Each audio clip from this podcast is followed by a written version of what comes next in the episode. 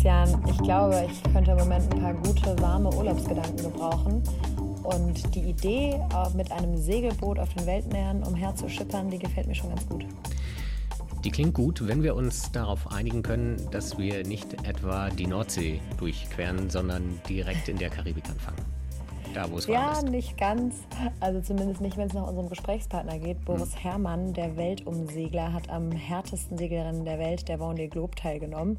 Dafür ist er ziemlich bekannt und das sah zeitweise eher ungemütlich aus. Und ich glaube, er mag es auch, wenn es extrem windig ist, ehrlich gesagt. Genau, er hatte sogar einen Unfall mit dabei, aber im Dienste der Wissenschaft hat er auch ganz viele Daten mitgebracht. Genau, es ging nämlich nicht nur um Sport, sondern eben auch darum herauszufinden, wie es den Ozeanen so geht im Zuge der Klimakrise. Und gerade letztes Jahr hat er eben so viele spannende und wichtige Daten mitgebracht, weil, wie wir alle wissen, nicht nur Restaurants und Fußballstadien zu deinem besonderen Leidwesen geschlossen waren und jetzt ja wahrscheinlich wieder schließen werden, sondern auch viele Forschungsschiffe eben nicht so unterwegs sein konnten wie geplant. Und so ein einsames Segelboot wie das von Boris Herrmann hat halt den Vorteil, dass es erstens einsam ist und zweitens in Regionen der Welt vordringt, dieser Meere, die sonst noch keiner gesehen hat. Ganz genau. Und er hat uns aber interessanterweise auch erzählt, in den Regionen, die schon mal andere Menschen gesehen haben, die aber vielleicht von Land aus schwer erreichbar sind, da sieht man auch vom Wasser aus Veränderungen, bei den Fischen zum Beispiel. Genau. Mehr dazu jetzt im Klimalabor. Auf geht's. Boris Herrmann, Sie waren schon als kleines Kind auf den Meeren unterwegs, ähm, als Segler, haben schon als 19-Jähriger den Atlantik überquert. Wann ist Ihnen aufgefallen, dass mit den Ozeanen was nicht stimmt? Die Leute denken ja bei den Ozeanen oft an Plastikmüll oder Überfischung oder an, an Verschmutzung mit Öl und solchen Dingen. Das, das hat man natürlich auch schon als Kind gesehen, dass es dort am Strand irgendwelche Plastikmüllsachen gibt und so weiter. Äh, tote Tiere etc. Ähm, ich hatte, ich weiß, äh, als Kind hatte ich so ein Bildband von Greenpeace äh, und da waren so äh, eindrückliche Bilder, wie Atommüll verklappt wurde im Meer und so Greenpeace-Schlauchboote da drunter gefahren sind und dann diese Fässer da reinfallen und diese Schlauchboote so fast hinten überkippen.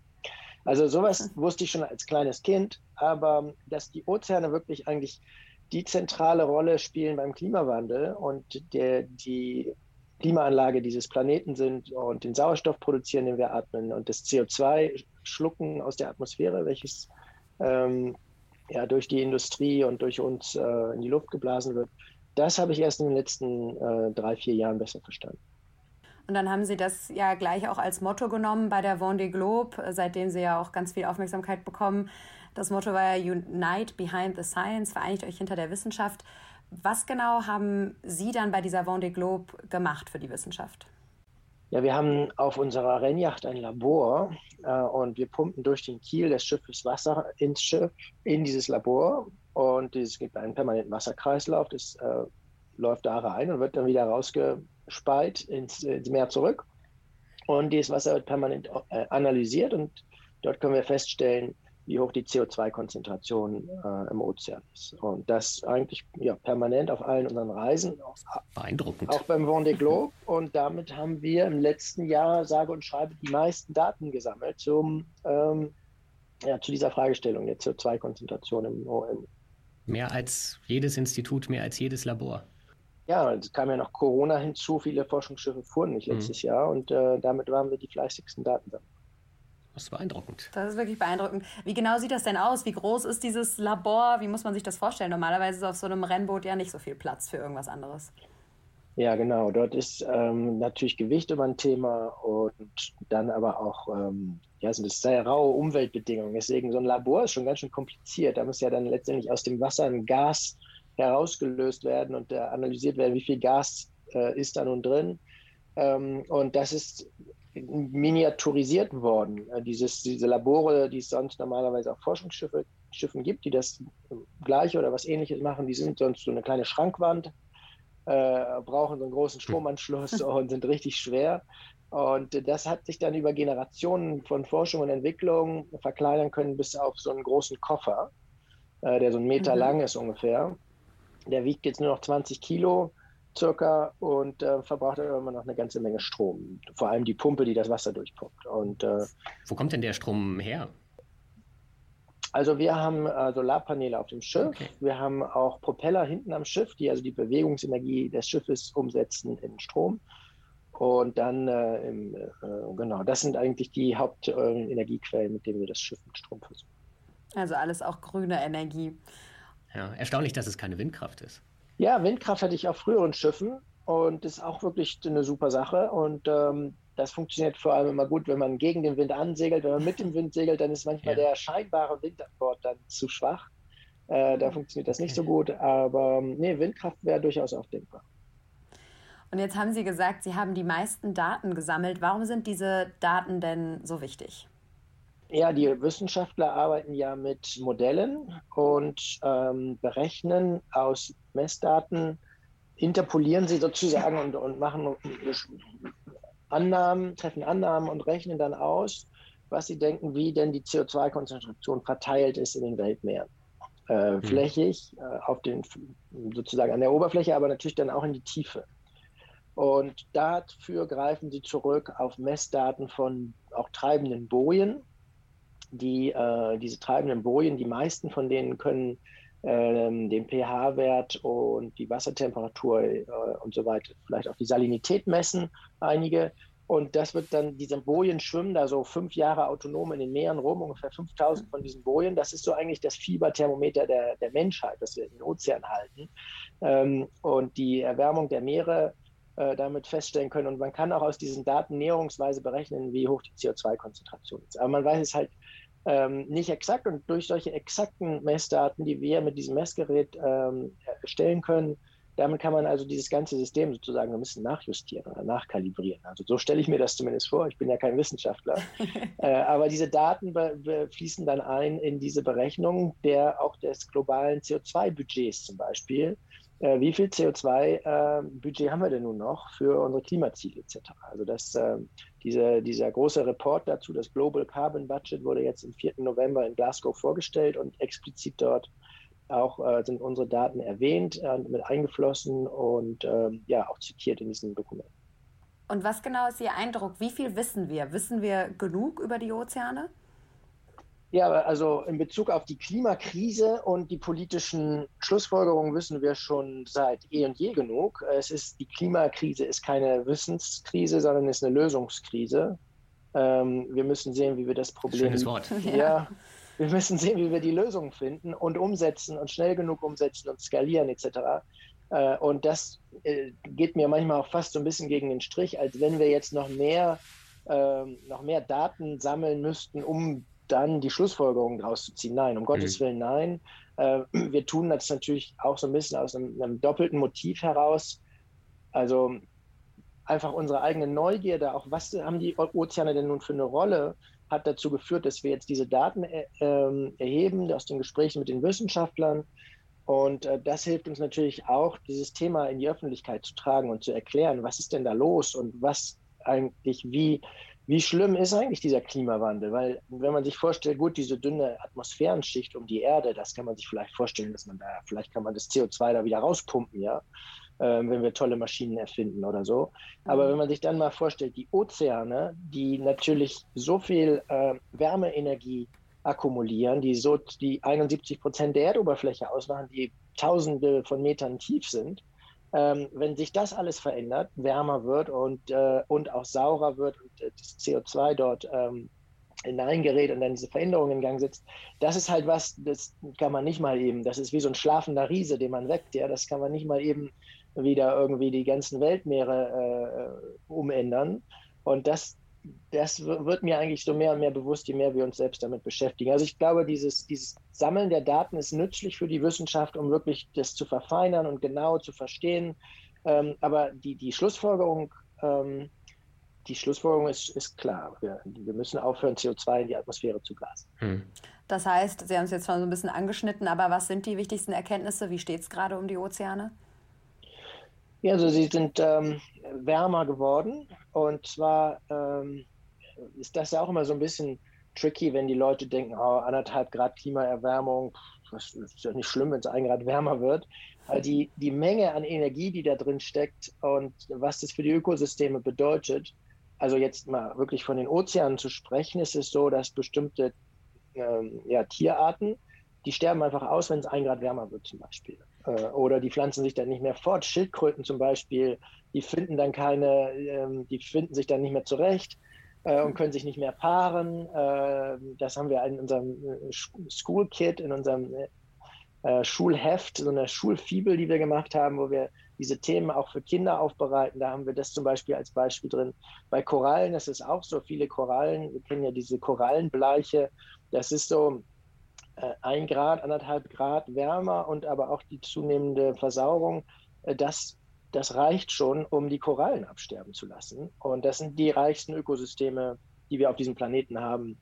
Und äh, 20 Prozent der Biodiversität, der Biodiversität in den Ozeanen steckt dort drin und ganz viele Nahrungsketten und Zusammenhänge hängen davon wieder ab. Und letztendlich natürlich äh, erlebt, ernährt sich ein Großteil der Menschheit auch von Fisch, von Meeresfrüchten etc. Und ähm, ja, also unser Leben hängt ja von den Ozeanen ab. Insofern kann man die kann man die Bedeutung dieser Veränderung gar nicht groß genug einschätzen.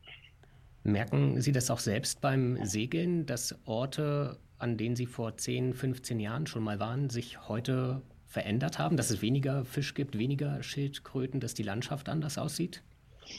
Ja, aber ich, ich also das ist natürlich total subjektiv. Ähm, mhm. Also hm, ich habe das Gefühl, ich sehe weniger Fische, Meerestiere, weniger Wale, weniger Vögel das kann aber auch daran sein, dass ich jetzt ein anderes Schiff habe, was schneller fährt. Und Delfine, hm. da habe ich den Eindruck, die folgen gerne, wenn ich so sechs, sieben, acht Knoten Geschwindigkeit fahre.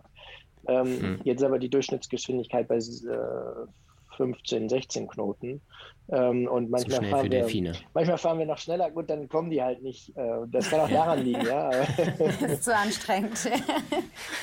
ja. Also das ist das große Problem bei den Ozeanen Genau, beim Klimawandel letztendlich auch, aber wir sehen halt, wir sehen das nicht. Wir sehen hm. nur die Auswirkungen wie Waldbrand, Überschwemmung, Flut äh, oder Korallenbleiche. Das ist das, wo wir wirklich, das sind die Ikonen des Klimawandels.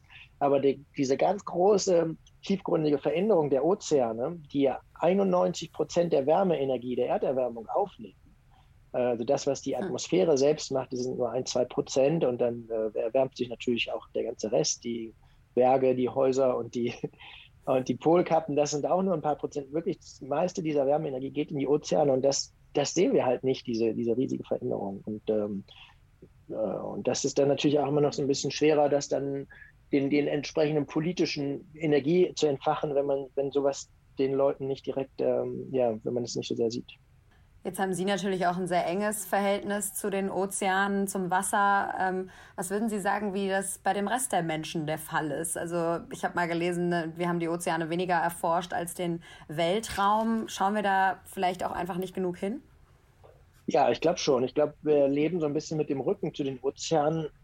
Zumindest historisch gesehen waren die Meere irgendwie was Böses, Gefährliches. Ähm, Ortschaften und Städte früher äh, die hatten jetzt nicht die, die, die Promenade am Meer. Ja? Normalerweise war am Meer irgendwie ein Bollwerk zu dem bösen Ozean und da war dann vielleicht ein bisschen ein paar Lagerhallen und dann selbst in den 70er Jahren in Barcelona zum Beispiel gab es ja noch gar keine Promenade. Das, diese Idee, dass der Ozean was Schönes ist und dass man eine Stadt ans Meer baut und dass man das touristisch nutzt etc., das ist ja erst äh, eine ganz junge Idee, glaube ich. Und natürlich waren die Ozeane immer total wichtig für den Handel, aus militärischen Gründen äh, und für den Fischfang, aber dass die Ozeane was Schönes sind, dass wir gerne am Wasser sind, dass wir am Wasser leben.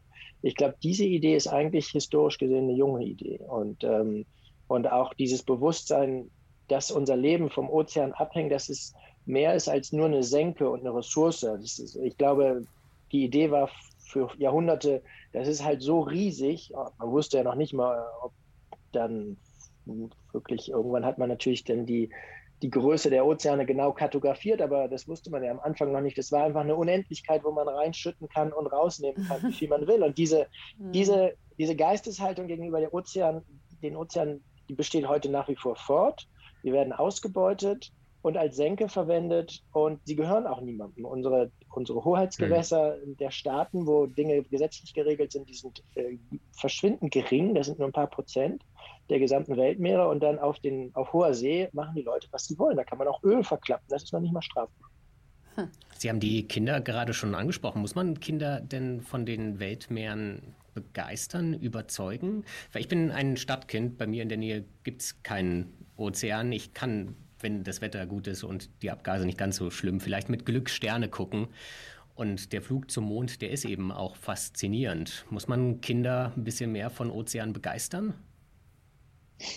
Also das Tolle bei der, unserer Arbeit mit den Kindern, wir machen das jetzt ja schon seit, ja, seit 2018, äh, mhm. maßgeblich mit meiner Frau zusammen, aber auch noch mit, mit anderen Leuten in unserem Team. Und die Kinder sind die haben natürlich eine tolle Fantasie und eine Neugierde. Und da würde ich fast manchmal denken, es ist eher die Erwachsenen, die dann irgendwann im Laufe ihres Lebens ein bisschen ignorant gegenüber ganz vielen Themen werden. Und ich selbst auch. Aber die, die Kinder sind oft total neugierig, wenn sie, die wollen gerne wissen, wie ist das da draußen, wie hoch sind die Wellen, äh, was für mhm. Tiere sind da, was sieht man da, äh, wie verhalten sich das, wie, äh, wie schafft ein Albatros das so lange auf dem Meer herumzufliegen. Äh, und das, äh, das ist daher für uns auch oder für mich ganz bereichernd, diese Arbeit mit den hm. Kindern und Jugendlichen, die uns dann manchmal Dinge auch erklären, die wir selbst noch gar nicht wissen. Hm. Jetzt haben Sie eben auch noch einen total spannenden Punkt angesprochen, und zwar die Meere gehören niemandem. Was könnte man denn tun, äh, damit wir uns um die Meere besser kümmern? Ja, es gibt Initiativen, Meeresschutzgebiete auszuweiten. Äh, und natürlich gibt es die internationale maritime Organisation, die IMO, die sozusagen ähm, eine UNO-Unterorganisation ist und von der Staatengemeinschaft unterstützt ähm, und verbindliche Rechte schafft für die Handelsschifffahrt. Aber es gibt natürlich kaum eine Exekutive auf hoher See. Man kann dort nicht wirklich sehen, was die Leute machen, wenn sie dort Öl oder Atommüll mhm. oder sonstiges verklappen äh, oder fischen. Das ist ganz schwer zu überwachen. Und dann gibt es so NGOs wie Sea Shepherd, die dann versuchen, diese Geisterfischer dort aufzu, äh, aufzuspüren. Äh, aber man sieht die äh, schwer, erschwerlich nur auf Satellitenbildern. Äh, mhm. Man kann nicht eindeutig immer sagen, ob das nun ein Eisberg oder ein Fischerboot ist da unten im Südmeer.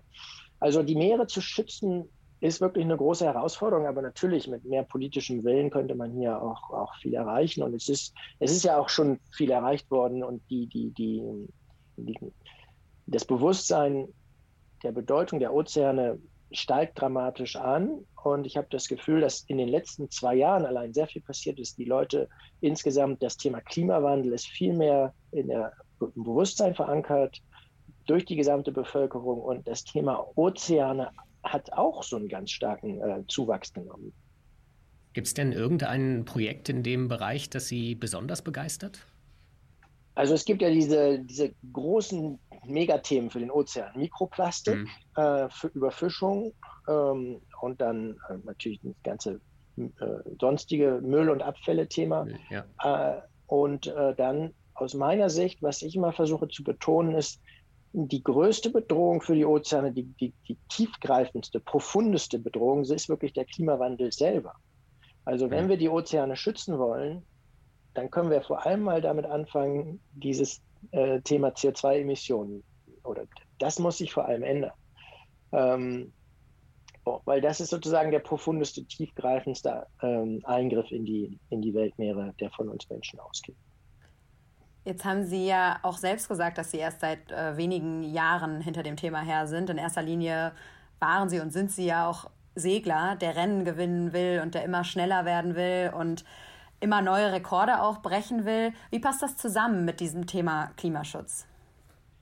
Ja, wir haben das Glück, einen, einen Sport zu haben, wo wir die Kraft der Natur nutzen, den Wind, äh, die Meeresströmungen, die Wellen, wo wir uns äh, damit auseinandersetzen müssen von Haus aus und ähm, ja, und dann einfach viel Zeit auf dem Ozean verbringen. Und das kann man natürlich jetzt auch, ohne dann weiter darüber nachzudenken, inwiefern die Ozeane Veränderungen unterworfen sind, bedroht sind. Aber letztendlich, glaube ich, liegt es uns als Seglern und auch als Hochsee-Profiseglern sehr nahe, dann zu fragen, was ist denn nun mit diesen zunehmenden Extremwetterereignissen? Äh, wie verändern sich vielleicht wirklich äh, unsere Arbeitsbedingungen oder die Bedingungen für unseren Sport langfristig? Können wir denn diese Rennen um die Welt in zehn Jahren, in 20 Jahren äh, sicher durchführen, wenn dort vielleicht die Eissituation in der Antarktis sich komplett verändert?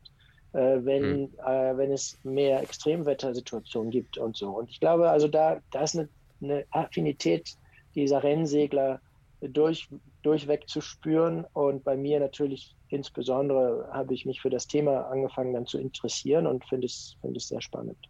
Gibt es denn bei Ihnen, wenn Sie ein Jahr lang um die Welt segeln, mehr Stürme? Also ist das, kann man das tatsächlich so in Deutschland, wir haben mehr Fluten, wir haben heißere Sommer, mehr Dürren, aber ist das tatsächlich einfach so auf das Meer übertragbar? Also ja, es gibt, gibt ja die, äh, die Zunahme von Extremwetterereignissen hm. äh, durch den Klimawandel äh, verursacht. Und äh, das äh, macht keinen Unterschied zwischen Land und Meer. Das gibt es genauso hm. auf See. Wir äh, haben dann tropische Depressionen, tropische Wirbelstürme, äh, stärkere Tiefdruckgebiete, äh, all solche Dinge sind logischerweise nehmen die auch auf den hohen Weltmeeren und Ozeanen zu. Und wie wird das in der Segel-Community diskutiert? Sie haben es gerade so ein bisschen angerissen, aber wird dann auch sind da alle so dabei wie Sie? Ich meine, das ist ja schon auch eine Welt, in der viel Geld steckt und in der viel rumgereist wird, also in der vielleicht durchaus ein Hebel auch wäre. Ja, also ich glaube, dass es eine große ähm, Sensibilität in, in meiner äh, Regatta-Klasse und Regattaszene gibt. Wir haben äh, zwei festangestellte Leute, die sozusagen, also es gibt ja so eine Art äh, Rennorganisation, sowas wie die UFA, äh, wie heißt das, FIFA wollte ich sagen, wie die FIFA oder die, äh, die, diese Fußballverbände, sowas haben wir auch, so einen Segelverband, ja, einen übergeordneten Segeldachverband, da haben wir ähm, ein Team für Sustainability. Und bei unserer eigenen Regatta-Klasse, dieser Vendée Globe-Schiffe, haben wir auch zwei Leute, die sich mit den Themen beschäftigen und versuchen, Best Practices auszutauschen, uns anzuregen, immer wieder mehr zu tun. Und äh, darüber denken wir alle nach, natürlich auch, ja, wie können wir als Teams, ähm, äh, wie können wir unser, unser eigenes ähm, Verhalten so wenig schädlich wie möglich gestalten. Und äh, ich muss ganz ehrlich sagen, durch Corona hat sich das schon total krass verändert, die, dass wir viel weniger Reisen, viel weniger Events haben, wo dann ganz viele Leute, Gäste und Journalisten vor Ort hinreisen, mehr per Videokonferenz, per Live-Übertragung mhm. äh, und so weiter. Und ähm, ein großer Teil des CO2-Ausstoßes oder Footprints dieser Segelteams und Sportmannschaften generell sind deren Reiseaktivitäten, das ist klar. Reiseaktivitäten sind ja auch in anderen Sportarten große Probleme. Sie haben den Fußball gerade angesprochen in Ihrem Buch. Allein zwischen Himmel und Meer gibt es auch mehrere Bezüge zur Formel 1 zum Beispiel, wo ja auch darüber nachgedacht wird, wie kann man denn Motorsport grün machen? Sollte man den überhaupt grün machen? Haben Sie dazu eine Meinung? Meinung habe ich natürlich, klar. Ja, also ja. Ich, ich, ich, glaube, es gibt ja die Formel E auch, ja, und äh, die, hm. ähm, ich glaube, die, die, Bestrebung muss sein, einfach natürlich, dass wir in allen Gesellschaftsbereichen die Emissionen reduzieren. Und mhm. so weit wie wir können reduzieren, dass wir versuchen, emissionsfrei sogar zu werden, ähm, dass wir oder emissionsneutral und dass wir am Ende des Tages ähm, bei sowas wie Sport, was natürlich eine gewisse Art von Luxus auch ist, wichtig für die Kultur einer mhm. Gesellschaft, aber auch, dass wir gerade in so einem Bereich versuchen, emissionsneutral zu sein durch Kompensation durch Offsetting oder durch Insetting. Das ist ja auch was, was in der Motorsport gemacht wird, dass man, weiß ich nicht, glaube über Biofuel oder andere Treibstoffe nachdenkt ähm, und versucht Lösungen zu finden. Und äh, ja, da diesen, die, den Wandel brauchen wir überall in der Gesellschaft. Und da ist natürlich Formel 1 ein Beispiel, was besonders extrem ist, weil dort natürlich mhm. ganz, ganz viel Transport stattfindet. Und ich glaube, dass das Rennauto per se ist natürlich so ein Symbol die, für ja. die alte Welt. Der Mensch hat irgendwann das Feuer erfunden und wir lieben es, Sachen zu verbrennen und dann knallt ja. es und, und raucht und kracht und dann ist es ganz laut und dann äh, dieses davon wegzukommen, Dinge zu verbrennen, ist glaube ich immer noch, äh, ist immer noch schwer. Auch wir haben ja ganz viele äh, ähm, ja, Diskussionen mit äh, unseren Partnern in der Schifffahrt und mhm. Äh, große Frachtschiffe. Und dort plädiere ich immer dafür, dass man darüber nachdenkt, ob man nicht auch den Wind als zusätzlichen Antrieb verwenden kann und viel, finde dort viele Vorbehalte, dass auch natürlich ähm, die, diese Vorstellung, dass wir eigentlich Verbrennungsmotoren brauchen, äh, hm. überwiegt dort und ähm, das ist auch sicherlich nicht falsch. Aber man muss natürlich sehen, dass man Kraftstoffe findet, die, die klimaschonender hm. oder klimaneutral sind. Wir hatten zu dem Thema tatsächlich auch mal ein Interview geführt und da war eines der Probleme, dass der Wind natürlich nicht verlässlich ist. Äh, ja, aber man kann, also wenn man den Wind als Zusatzantrieb hat, dann kann man natürlich auf hm. den normalen Antrieb zurückgreifen, wenn der Wind nicht günstig steht. Und, ich, und hm. dann hängt, muss man genau hingucken, wo fährt man lang. Aber wenn ich jetzt so eine, eine, eine lange, Passa äh, lange Strecken mir vorstelle, dann kann ich, glaube ich, schon, äh, kann man sich äh, hybride Schiffe vorstellen, die Wind zusätzlich nutzen, die dann nur die Hälfte des Treibstoffs äh, im ja. Jahresdurchschnitt verwenden. Und das wäre ja schon mal eine Rieseneinsparung. Äh, die, um die Hälfte zu reduzieren. Ja, vielleicht wird da auch einfach nur die richtige Segelausbildung. Glauben Sie denn, dass Sie da so als Sportler auch ganz anders an diese Themen rangehen, einen anderen Ehrgeiz entwickeln? Fehlt Ihnen das manchmal in solchen Diskussionen, von denen Sie sprechen?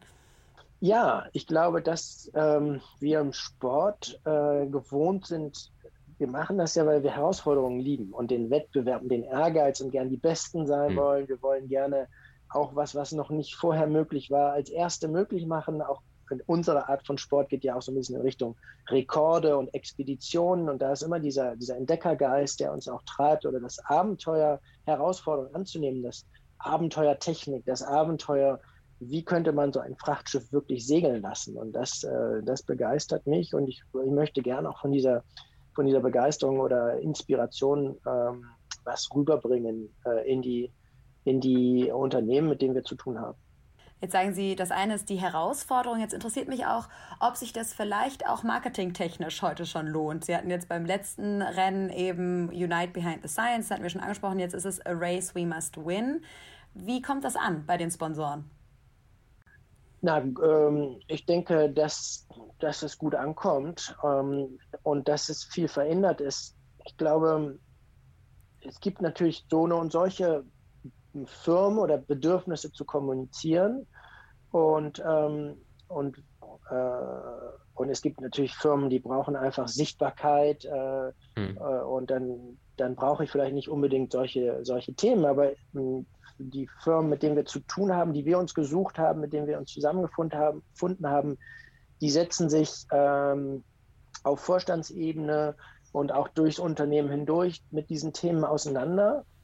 Und es ist oft wichtig, sowas auch zu emotionalisieren, Symbole zu schaffen, äh, Botschafter zu schaffen für so ein Thema. Und ähm, dieser, ähm, diese, diese Idee, a race we must win, wir sind eigentlich in einem Wettlauf gegen die Zeit, gemeinsam, wir sind gemeinsam ehrgeizig. Ähm, das, äh, ja, das ist eine Botschaft, die gut, gut ankommt, die, die, die wir teilen gemeinsam mit unseren Partnern. Dann nehmen wir doch dieses Bild auch gerne mal zum Abschluss. Was würden Sie sagen? Wo stehen wir in dem Rennen? Wie stehen die Chancen auf Sieg?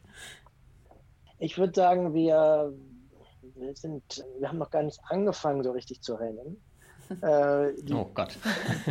in, der, in, der, großen Öffentlichkeit, in der Debatte, in den meisten äh, dieser Diskussionen ist, glaube ich, die Dringlichkeit noch nicht wirklich ausreichend präsent äh, mhm.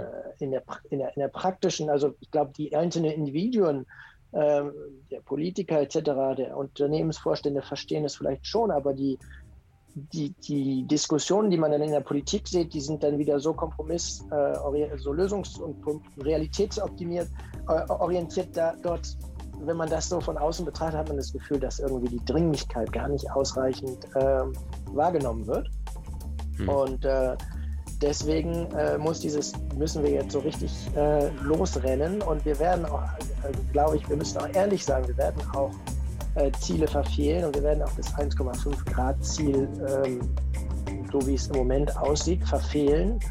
Aber wir müssen deswegen umso schneller rennen und versuchen dann ähm, die Kurve wieder runterzukriegen und wieder zurückzukommen äh, und ähm, das, was in der Wissenschaft dann Overshoot genannt wird, diese zu viel Emissionen, dann wieder in den Griff zu kriegen und auch aus der Atmosphäre wieder hinauszubekommen. Das heißt, das ja, genau, können wir nur allumfassend zustimmen. Vielen, vielen Dank für das Gespräch. Vielen Dank, Herr Herrmann. Vielen Dank, schönen Tag Ihnen. Vielen Dank. Danke gleichfalls.